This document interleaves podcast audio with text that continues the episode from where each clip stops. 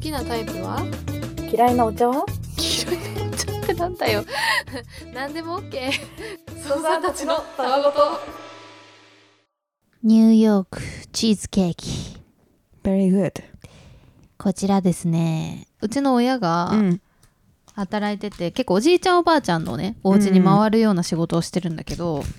そこのね一人お客さんで85歳ぐらいかうな、んのおじいちゃんにゆとたわの話をしたんだっておお親がね、うんそしたら毎週欠かさず聞いてくれててありがたいね2人にお菓子あげるってうんありがとうこござんいますなおしゃれなニューヨークチーズケーキをもらいまめっしちゃうまた、いんだよねニューヨークチーズケーキこれって何有名なのうんもしかすると私が勘違いしてるかもしれない けど前に弟がなんかね家に持って帰ってきたのそれをへえでその時の宣伝文句がうん「これ今買えないから」みたいな感じだった気がするへえマジで人気で買えないなんかな買うの大変なやつだけどさみたいなさすがだね弟もね弟も多分誰かにもらったんだよねあ美味しいもやんだっぱってもらうと嬉しいお菓子なんじゃないかなだかあーでもセンスよくない85歳だらねうん本当にめっちゃうまいしなあとすごいのがやっぱ毎週聞いてることなのよ欠かさず、うん本当だねどうやって聞けるのっていう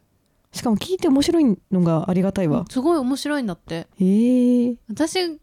たちで言ったらさ、うん85歳からすると30歳ってことは、うん、とマイナス55歳 だから30-55で言ったら、無理だね、まだ生まれてないこのこのあと25年後ぐらいにん25年後15年後か、うん、このあと15年後ぐらいに生まれる子50たち歳のを聞いてるってことなのそうだよねう、ん、すごくないジェネギャがすごいじいゃやん未来だよマジでそれはうんうんしかも本当めにっちゃチーズケーキも美味しくて多分私たちが85歳とかになってる頃にはうん若い人たちは多分ポッドキャストとかは多分もうやってないだろうな消えてるかもねあれじゃないあのなんかなんて言うんだっけメタバースみたいな私まだメタバースの概念よく分かってなくてさで最近都市伝説の YouTube にハマってるから、うんすごいメタバースについてとか見てんだけど、うんもう本当にあれだってもう脳がプラグインしてそのゲームの中の世界に本当に入っちゃうみたいないやのがもう結構近い将来来るみたいな言ってるよみんな、でもそのチャット GPT の時も思った思ったけどさうんなんか急じゃんそういうの出てくるのうん、なんかこうちょっとこういうの出しますよみたいな感じじゃなく て急にチャットマジで GPT ね現れたりとそか、うだよねなんかあの AI でさイラスト描きますみたいなやつあもあーさ、はいはいはいはい急に出てきてさ、うんいっぱい広がったじゃんなんか絵師もう必要ないみたいなやつねそうそうそうそうそうそう、だから急に来る可能性あるよねうんうんいやマジでそうだよ怖っ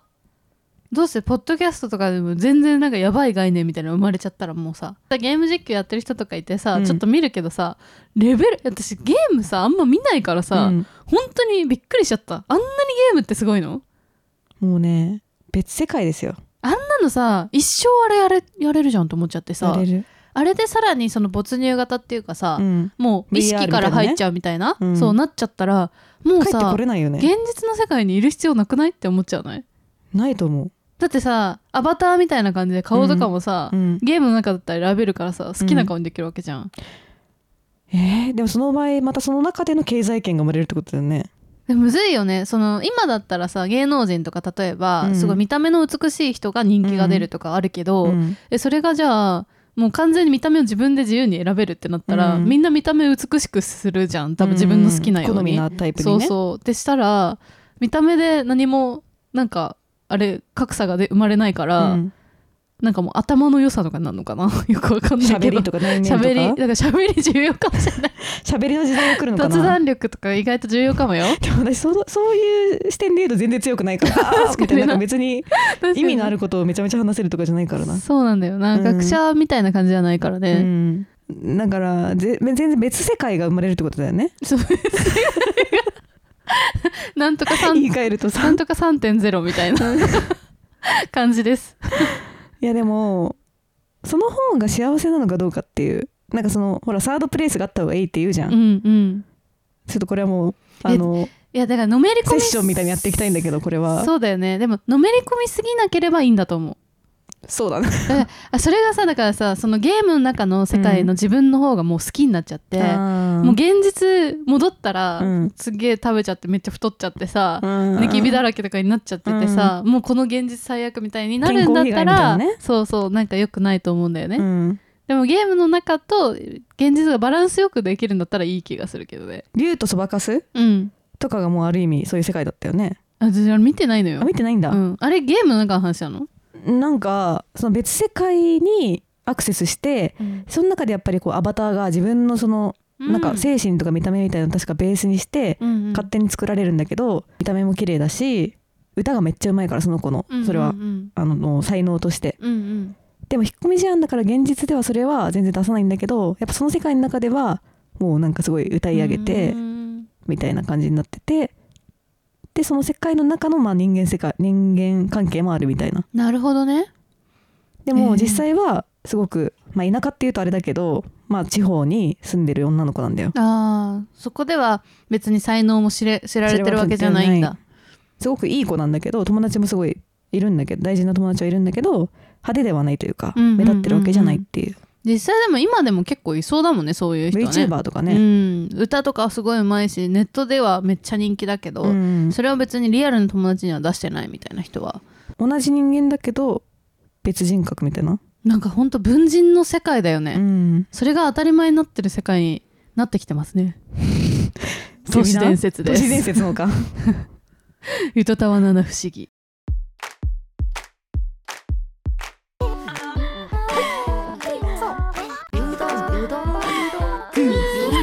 読めない好きだよ大好きなんだそりゃえーっと操作ネーム ET かりんさんほのかさんこんにちは27歳独身操作です昨年からサイレント操作として聞き始めました103話の結婚しているが相性のいい男友達の存在があるというお便りを聞き学生時代に講義で知った赤い糸20本説を思い出したので急遽メールを送ってみています青年心理学という講義でした当時の自分はまだ20歳前後正直学生時代の講義の内容なんてほとんど忘れているのですがこの概念だけはことあるごとに思い出し自分を納得させてくれているので同年代の皆さんにも役立つのではないかと思い共有します前置きが長くなりましたが赤い糸20本説とは簡単に言うと運命の人は人生でトータル20人くらいいるということですあこの人なんか自分と合うなそして何なら向こうも同じように感じていそうだなと思うような存在って数年に1回とか、かっこ人によってはもっと高頻度かもしれませんが、たまーに会えませんか赤い糸20本説によると、その感覚は正しいんです。きっとその人ともうまくいくんです。タイミングがち違えば、その人と付き合ったり、結婚していたかもしれない。つまり、死ぬまでに出会う運命の人20人のうち、誰を選んでも概ね正解ということです。ただ、実際にパートナーとして選んだ1人が、他の19人と何が違うのかといえば、一緒に積み重ねた思い出が生まれているということです。講義の中では教授は幸せは似ているとも言っていました。大切な人と一緒に過ごし笑い合って暮らす。それってきっと相手が相性のいい人なら誰とでも同じような光景ですよね。幸せな家族の休日の過ごし方とかって結構似ているんじゃないでしょうか。一方で不幸は多様。悲惨さも様々で不幸な方がインパクトが大きい上にドラマが多いと言えるかもしれません。だからもっと刺激が欲しいと積み重ねた時間や幸せを手放して他の運命の人と歩む人もいますが結局行き着く先の幸せは同じでえこの感じ知ってる前の人との時もこういう穏やかな幸福だったとなることが多いですよと話していました私はこの赤い糸20本説を自分の中に取り込めてからは今いる相手と積み重ねた時間こそが尊いのだなと感じられるようになりましたとはいえその後も出会ったり別れたりを繰り返し私には残り何本の赤い糸が残っているかは微妙ですが気がついたら長文乱文になってしまいました少しでも参考になれば嬉しいですこれからも楽しみにしていますおやすみなサイドステップということであえりがとうございます、めっちゃ刺さった赤い糸20本説しかも初めて知ったけど講義で言ってるってのがやばくない青年心理学っていう講義を受けて、そういうなんか正式な、うん、あるんだろうね確かにあるよねこのさうん最初の方で言ってた、うん、なんとなくこの人と合いそうだな、んうんまあ別にお互いパートナーいるからいいけど、みたいうんなうんうんうんことって稀にあるじゃん、まあそうだねなんとなくの感覚でね、うん、で向こうも多分そう思ってるだろうけど、まあ別にそれは別になんかリアルに付き合いいたいとかではなくて、まあなんかタイミングさえ合えば、うんもしかしたら付き合ってってもおかしくないなぐらいの人っていたりするよね、うんうんうんうんそれが赤い糸の一本なんだ実はだからなんかさ赤い糸って印象で言うともう一人運命の人って赤い一人糸っていうね印象があって、なんかそれを探し求めちゃうけど、うん、それよりもむしろなんか幸せになれる考え方だなって思った。確かにあとこれがすごいしっくりきたな幸せは最終的に似てるっていうほんとね不幸はめっちゃい多い言様葉なだんけだがど幸せは似てて結局どんな人とでも時間を積み重ねて、行きつけ先の幸せは同じような感じだっていう確かにイメージするものってみんな似てるよね、うん幸せをいな家庭とかをイメージしたとして、まあ穏やかな感じんか日常がこう楽しいささやかな幸せじゃないけどね、なんかおじいちゃんおばあちゃんになってもこう手つないで歩いてるぐらいの穏やかさみたいな、別になんか富豪になってるとかじゃないん世だよ界ね旅行してるとかではないね。でもさうんこれを、この考え方をすれば、うん確かに目の前の今のパートナーをすごい大事にしようっていう気持ちにもなれるし、うんなんかなんていうのまあ浮気心的な感じでさ、うんちょっとこうもしかしたらこの人のがいいかもみたいな人が現れたとしても、いや違うわと別にこの人とまた積み重ねたって同じことであって、うん時間の積み重ねで言うと今のパートナーと過ごした方がいいなって思えるというかそうだねすごい腑に落ちるなこれ。なんかやっぱりまあそれこそ長くなってくる3年の壁とかも言うけどさうん、ちょっとこう退屈に感じるじゃないけどあるよ。なんて言うんだっけそういうの倦怠期だっけ うん倦怠期とか言ったりして、うんまあ多分幸せなんだけどそれこそ刺激が足りないとかうんうんうんなりうるけど、もうそれがもう幸せの証っていうかそうだそねこまでの積み重ねがもうなんかその赤い糸で20本あるけど、うんすごい太い糸にしてくれてるみたいなね。確かにだから結局だってさやっぱそれで別の赤い糸の方に行っても3年経ったら同じことなんだもん、そうそうそうそうそうって思うもんねで例えばそのさマッチングアプリとかだとさ、うん本当に大量の人がいてさどうしてもなんていうのかなそのこの大量の人の中でもっと会う人がいるんじゃないかうんもっと会う人がいるんじゃないかって一本なんかいいなって思った人がいたらそれを手繰り寄せてみてそれが赤い糸だった場合続いていけば、うん結果的にそれは幸せにつながるよってういう、んなんかそのもっともっとみたいなのが違うっていうのがすごいわかる。うん本当運命な人ってわかんないもんねなんかさあれがさ良くないと思うんだよねやっぱあのお姫様系のわさか、るうんそう童話が運命の赤い糸だったり白馬に乗った王子様が迎えに来るみたいなの言い過ぎた本当に、積み重ねてきてでしまそっれたをねさやっぱ求めちゃって、まあ、今はみんなそんなことないと思うけど、うんなんかそうついねそういう風になりがちだったりするからさ、うん本当あれの功罪は大きいですよ。うんまあ、それなりになんか自分の考え方とか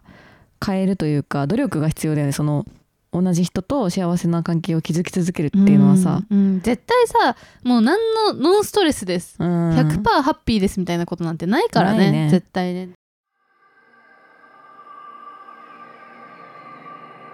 いただーいただーい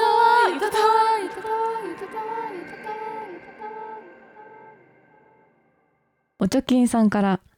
えほのかさんかりんさんこんばんはこんばんは。いつも楽しく聞かせていただいてますつい先日4月スタートのあるドラマの情報が発表されましたうん。それはだが情熱はあるではす、いはいはい。オードリーの若林さんと南キャン山里さんの半生を描くストーリーで、演じるキャストはなんと若林さんをキングプリンス高橋海人さん、山ちゃんをストーンズ森本慎太郎さんだそうです。このキャストの情報を見て、えっと驚きを隠せませんでした。しっくりくるような来ないような、春日さんとしずちゃんは誰かなご本人何はともあれこのドラマは楽しみです以上ただのおしゃべりメールでしたそれではこんばんはおやすみなさいはい。いやー、これね、私たちも注注目してる よ。あのーやっぱでもさ、いつかは私ドラマ化するんじゃないかなと思ってたの、うんこの2人の話、んやっぱ足りない2人とかはドドララママが、が、もエモーショナルだもんうん、ね、なりすぎるし、まあで本人が演じるよりかは、うんまあなんか誰かでいつか映画化とかドラマ化とかあるのかもなとは思ってたけど、まさかキンプリちゃんとそうストだー ねンジャズニーズがやるとはそれはだ本当に衝撃持たざるものをやらなきゃいけないでしょ最初にいや結構あ結構とこう腐ってるというか顔立ちもまるで違うよそうだねあのーまあなんかなんていうんだ系統すら違くない、うん、なんか結構大変だよねこれどう最初がどう演じるのだろうっていうのがめっちゃ気になるなだいぶだって2人とも若い頃腐ってたからねそうだよねうんやっぱそこがすごい重要じゃんカイトリンとかキラキラしてる けど大丈夫なんかただ演技はねすごい上手いらしいから、うんキンプリの中でも屈指の演技派と言われてますからカイトリンはあのねこの間なんか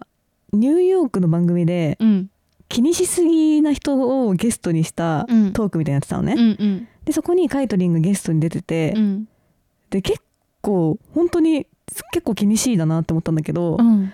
なんかその一緒にいる相手がうん本当に楽しんでるかどうかめっちゃ不安になっちゃうんだって、へえで例えば、まあ、友達とかとうんなんかこう話してても、あ今楽しませられてるかなってああなっちゃうんいだつもちょっとこう気になっちゃうみたいのがあってでそれはまだわかるんだけど、うんキンプリのメンバーといる時うもんいま、未だにそうなんですよねとかって言っててあでもちょっとその感じ感じるよなんか頑張ってるなーって思っちゃうというか、多うん分みんながのことは大好きなんだけどそのノリが違うんだってちょっと。なんか その他のメンバーはもうめっちゃなんかそう陽キャその言葉をええ当時みたいの、なはいうん、ええみたいな結構もうすぐ笑うっていううか、んなんかもうすごい盛り上がってるんだけど多分カイトリンはちょっと落ち着いてるうんうん、感結じ構だか文ら化系なんだよねそうそうそ漫うそう画とか描いたりしてるしちょっとノリが違くてで岸君とかと1対1に急になっちゃったりする とめっちゃ岸君 だっがて岸君陽キャそうすぎる な気にかけて「最近どう?」ってめっちゃ気にてくるけど「最近どう?」って絶対聞きたくて聞いてるわけじゃないじゃないですかみ たいな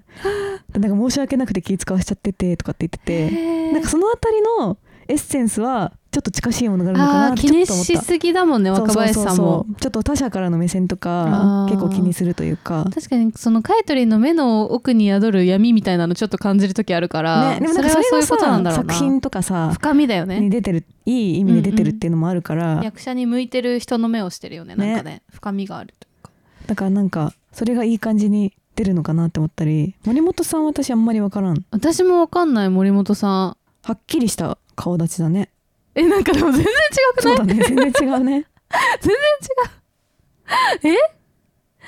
いやね本当にまるで見た目違うけどさ、うん例えば山ちゃんの眼鏡とかかけるのといやかけるんじゃない さすがにうんでもこのお便りでおちょきんさんも言ってくれてるけど私が一番心配なのは確かにしずちゃんと春日えでもさいやあれもうだって誰も真似できないよそうだよねでもそもそも若林さんを高橋海人リンがやってるってことはうんその比例比例させればいいんだよねその分むずく ないえ誰誰だろうえーでもさすがにもうジャニーズじゃないまあジャニーズすぎるもんねすぎるかでら体の体格が良くてでも同じぐらい若い人20代前半ぐらいのえー、わかんないなその世代のやっ人ぱあれじゃない最近ハマってるコンボイとかちょっと比例度合いといしたらちょっとなんかずれない まあ春日に似すぎてる かコンボイはしかもなんか大抜擢すぎてびっくり しましたなんか急な大抜擢すぎるえ高岸くんとかそれこそああでもちょっと似似すぎかなんか雰囲気ねなんか再現ドララマみたいになっちゃうかもねそれはそれで難しいねこれ木村昴さんとかうわーなんか絶妙ちょだっなと違うかでもでちょっと春日ってちょ結構っと違うよね唯一無二なんだよなやっそうぱだよねねむずしかもなんかその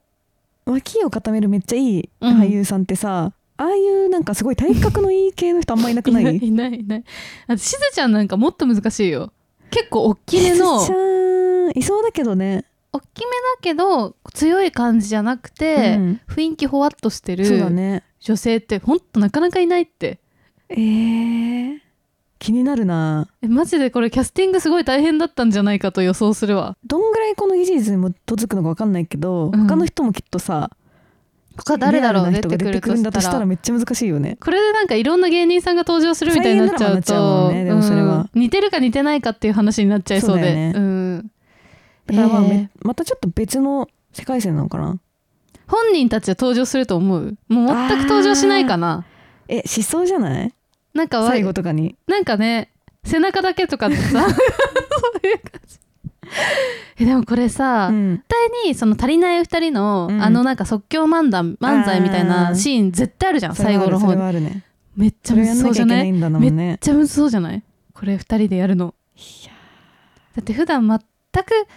全くお笑いじゃないじゃん、うんアイドルなんだからだって、うんそ像がつかないカイトリン頑張ってほしい昔の若林さんの写真結構いかちいねアフロの姿のえちょっと待って思ったのと違った そうなのすごいななんんかか指名手配犯みたいになってない b ボーイ感の方が強くない確かにこういう感じでいくのかなじゃあえでもそんなにそこまで完全にそこだけ再現するのかな確かにみんなわかんないかゆとりっ子たちのたわごとっていう番組を聞き始めてみたのそうなんだどんな番組なのとっても面白いのよへえ羨ましいな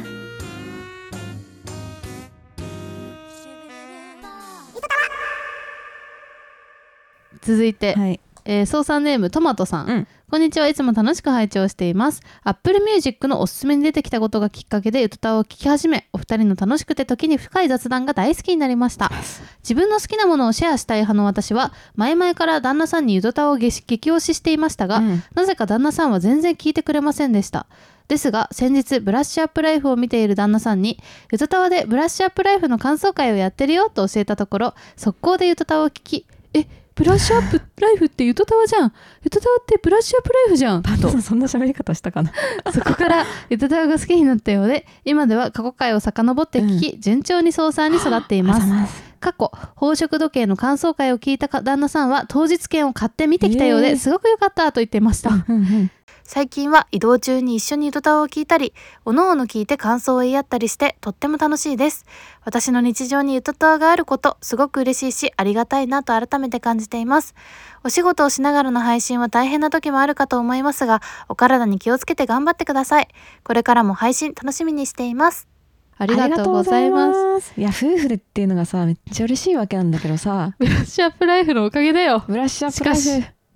でもなんかその面白いなって思うのは、うんブラッシュアップライフ経由でうん糸タワーに来て、うん改めて糸タワーってブラッシュアップライフじゃんってハマるのは面白いね面白いしかもそこでその後宝飾時計まで見に行ってんだようん結構のハマりようだよ なんかあれみたい臨界点超えた瞬あー間みたいな感じするね、でも本当にそうだうね、ん、特にやっぱポッドキャストって臨界点超えにくいよね超えにくい、うん聞き出すまでにさ勇気がいるというかさ、うんマジってさ本当どにこが面白いポイントなのかっていうのがね見ず知らずの知らない人が2人で喋ってるのを聞こうってなかなか思わないじゃないそうねなんか意味うがんなかなか見出せないもんね、でもまあブラッシュアップライフみたいな会話がされてるよって言われるだけでそうだねああじゃあちょっと聞いてみようかなっ自分がブラッシュアップライフっぽいて会話好きなんだって思ってたら、うんいけあるじゃあ聞こうかなみたいなありがとうブラッシュアップライフありがとうござい ます。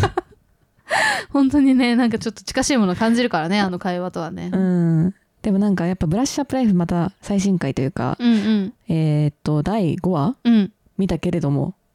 面白かったねまた。いや面白かったドラマを作る裏側ってさ、やっぱ私たち全く知らないから、うんあんなに細かくやってくれるのめちゃめちゃそうだね嬉し面い、白かったね。あのさ自己紹介のシーンとか面白くなかあった面白かった大面白量かったにやっぱ関わる人がいるから自己紹介するけど覚えてないだろみたいなよろしくお願いします絶対無理だなって思ってとりあえずやってるあとはさあのマネージャーが売り込みに来るけどところとあかー、はいはいはいはい友達が泊まりに来た時のあの、まああれめっちゃわかるうんなんか私も一人暮らし始めた時が、うん結構早かったんだよね周りの友達よりも早く始めたから、みんな泊まりに来たがったわうけ、んでもなんか次の日仕事だったりする時結構しんどいわけよ、うん多分あの安藤さくらもだいぶマジかって思ったと思うんまだあよ急ね、に来られちゃうとね。そうそうそうそうでもまあ結果お菓子とか食べてうん喋ると、まあなんか楽しかったなっていい時間だ思ったなうんみだたいなねけど、最初だけえみたいになるっていう、あのあと寝る場所に困るっていうのもめっちゃリアルなんかやっぱ絶妙な間なんだよね。そうだねああいいよいいよみたいな感じとかさ、うんうんうんうんなんかその別に嫌な感じで言ってるわけじゃないんだけど、うんなんかこう相手との絶妙な距離んう感ん例えば友達との距離感の時にはそのなんか変な間みたいなのが生まれないんだけど、うんうんそんなに親しくない人とのうん会話の時にはそのなんか絶妙な間がある感じとかそうですよねみたい なそのぐらいのねそう置きそうそうそ方うそうを安藤さんがするもんねあとあのカラオケ店にうん福ちゃんの連絡先聞きに行った時のああーの気を使い合ってるっていうあかー気を使い合ってる風を装って結構強引な交渉をする時の声の高まりあの本当にいいですかみたいなあのあの店員さんもめっちゃうまくなかったうまかっったなんかちょっと困ってるんだけどそうそうそうそうなんちょかっと対だる応いしよなうっていとうのをはしてますみたいな出すけどうんでも多分本当はそんなに真摯に対応しようとはしてないんだけど全精神誠意のね、うんあの感じの良さを出してるみたいなわかりましたちょっと電話してみます ねぐらいのなんかちょっと嫌そうなんだけど、うんみたいなねあれリアルだったリアルな、だねあの感じもすごいよねいやーでもあのあれを描こうとしてんのもほんとすごいよ、うんビビたるさ微妙なせ生活の中のさ、うん微妙な話やんこれあれあとやっぱあの企画会議ドラマの企画会議の時に自分の人生をドラマ化できるってなうって、んうんうんうん自分の人生を書いてったら、いやそれは地味すぎるからみたいなでも確かに地味なんだよ、そう地味なんだよねだからそれをドラマでやっててめっちゃおもろいっていうのがすごいし、うん転生するんだったら、うんいやなんかせめて世界を救ってくれないとねみたいな、うんそんぐらいにはなってるっしょみたいな。まあねドラマとしてやるんだったらって思っちゃうもんなあまあそうやってドラマは派手になっていくんだなっていう。 わかるわかるでも本当すごいのはやっぱそういうちょっとこぼれがちというか、うんわざわざドラマで描かないようなところを、うんなんかすごい丁寧にリアルに描いてるところがそうなんだよね。面白さで、やっぱあれはバカリズム本当にすごいよな、うん毎回褒めちゃうけど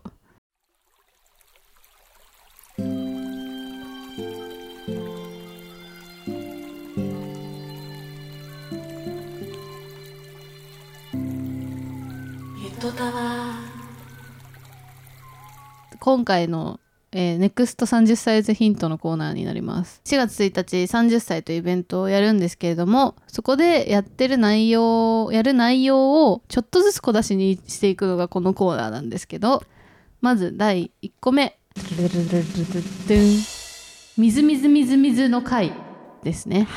これ聞いてきてもらえるとめっちゃ楽しんでいただけると思います。 2021年1月20日第39回「みずみずみずみず」っていう回なんですけど、うんえっ、と何回かね自粛期間があった時だねコロナで、うんであんまりにも家の外に出られなくて2人ともちょっと気がおかしくなっていた時に水ってすごいっていう話だけで30分話したっていう回ですね。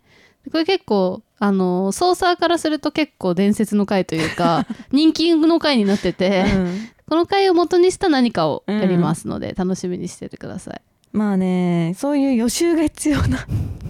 イベントってわけじゃないんですけれども、聞いてきてもらった方が楽しく参加できるかな、うんどっちかって言ったらっていうぐらい。ぜはいひ聞いてきていただいて、うん全力で30歳していただけたらと思思いいまますす。でチケットも2月18日に逆二弾先行発売で、はい2月25日に、えー一般販売が開始されますうん、でリアルチケットは満席になったら終了なんですけれども、えー配信チケットは上限なく買えるのでよかったら買ってください、 Yes はいということでツイッターは「アットマークゆとたわ」でやっておりますので「ハッシュタグゆとたわ」でどんどんつぶやいてくださいはいあとはメールも募集しておりまして概要欄にあるメールフォームもしくはゆとたわ atmarkgmail.com yutota.wa.gmail.com までお願いしますはいということでそれじゃあこんばんはおやすみなさいのステおやすみなさいップ反復横跳びいやー